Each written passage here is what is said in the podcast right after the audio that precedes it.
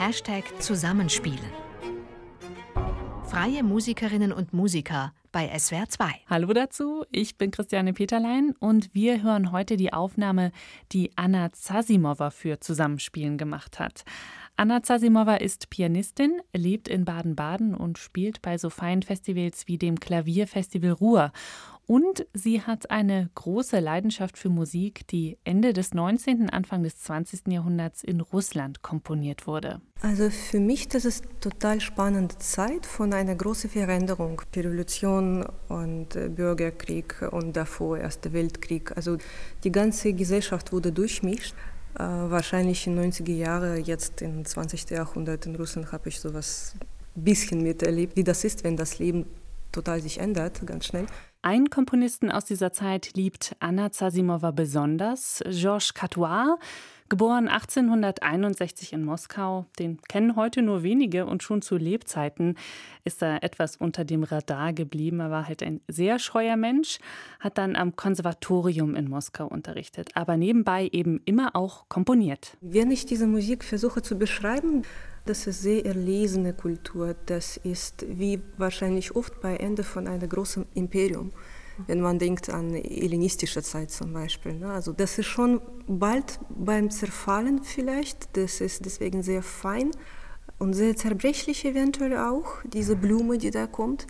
Und äh, die neue Welle, die wird das einfach überfahren können, wenn sie so stark kommt. Und deswegen äh, Musik von Catois zum Beispiel, das ist diese erlesene Feinheit, das ist eine große Emotion auch, das ist wahrscheinlich so ein bisschen wie Jugendstil in der Kunst von dieser Zeit, also diese biegsame, lange Linien, diese feine Art und diese harmonische Fülle.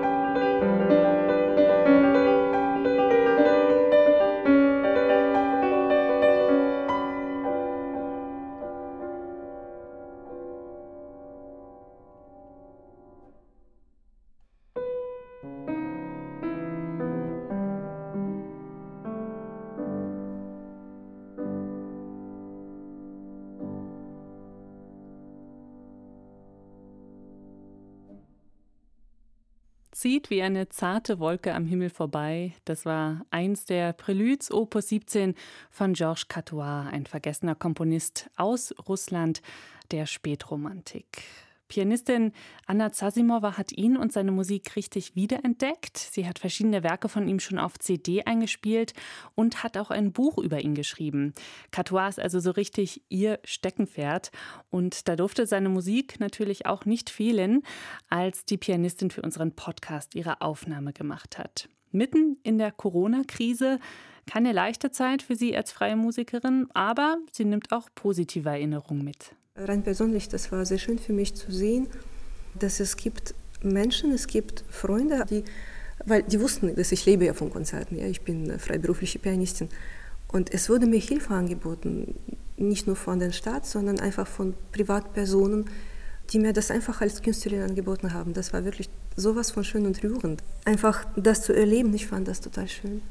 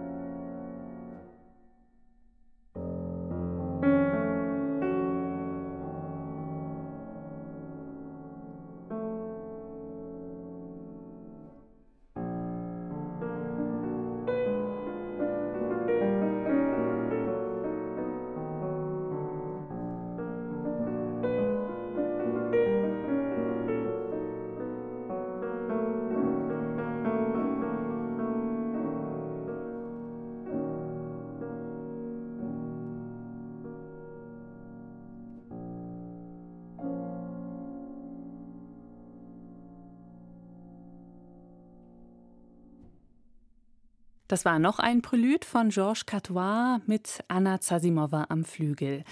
Und damit ihr Spiel auch so klar und nuanciert und mit all seinen Farben später durch den Lautsprecher kommt, braucht es da noch jemanden, und zwar hinter den Kulissen, den Tonmeister. Und das war in diesem Fall Roland Kistner.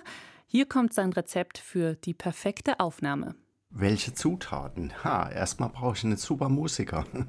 Das ist die wichtigste Zutat. Dann äh, bei Flügel natürlich einen guten Flügel, sonst bringen die ja ihr Instrument mit und einen guten Raum.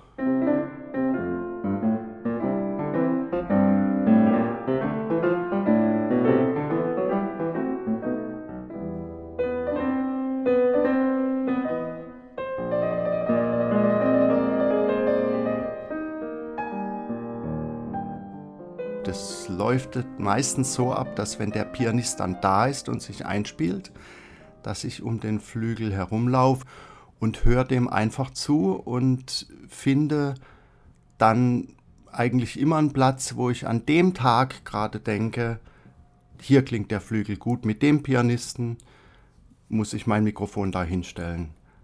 Dann gehe ich natürlich in den Regieraum und höre mir das da an. Wenn mir es nicht gefällt oder auch dem Toningenieur, dann muss man sich was Neues überlegen oder nochmal ein bisschen schieben hin und her.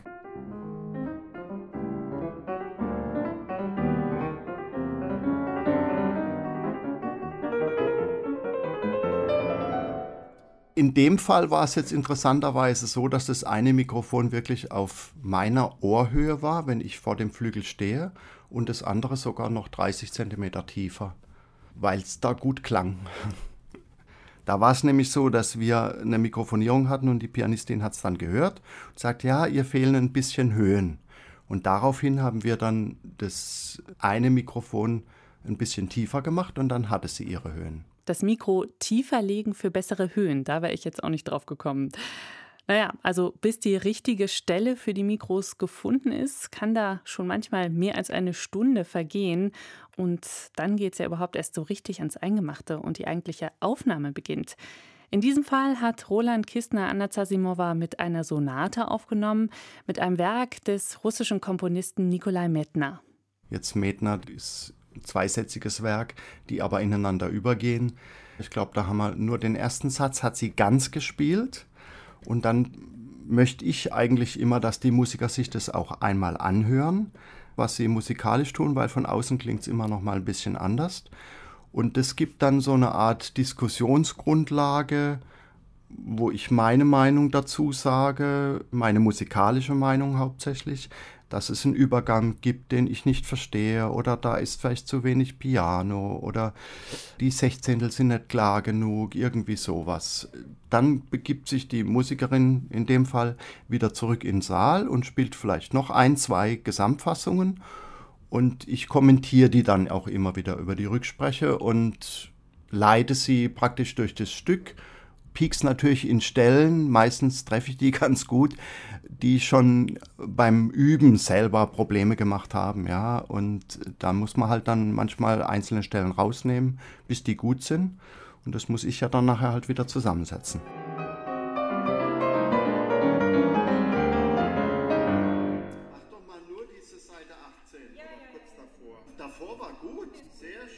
Man ahnt, da steckt ganz schön viel Zeit und Mühe in so einer Aufnahme. Das braucht ganz schön viel Kondition und gute Nerven in der Regie als Tonmeister, aber vor allem natürlich als Musikerin, denn die trägt ja die künstlerische Verantwortung für ihre Aufnahme und entscheidet letztendlich, welche Anregungen aus der Regie sie aufnimmt und welcher Take es dann letztendlich sein soll. Ja, und den, für den sie sich entschieden hat, den hören wir jetzt. Anna Zasimova mit ihrer Aufnahme der Sonate Opus 22 von Nikolai Mettner.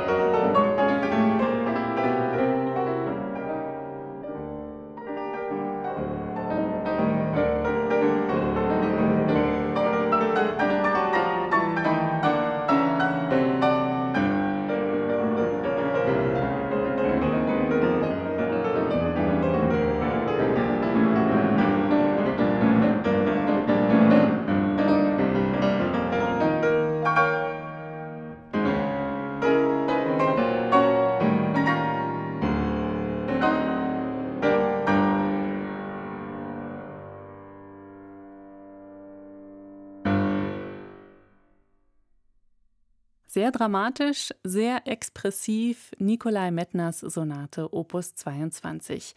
Klingt ein bisschen wie Rachmaninow und das ist auch gar nicht verwunderlich. Die beiden waren nämlich gute Freunde und waren sowohl menschlich als auch, wie hier zu hören, musikalisch auf einer Wellenlänge. Opulente russische Klavierliteratur gespielt hat sie für uns Pianistin Anna Zasimova. Sieben Tage dauert es jetzt, dann kommt die nächste Folge von Hashtag Zusammenspielen mit Kammermusik von Josef Haydn mit dem Gottesauer Ensemble aus Karlsruhe. Ich bin Christiane Peterlein und freue mich, wenn Sie dann wieder dabei sind. Bis dahin, tschüss. Ein Podcast von swr2.de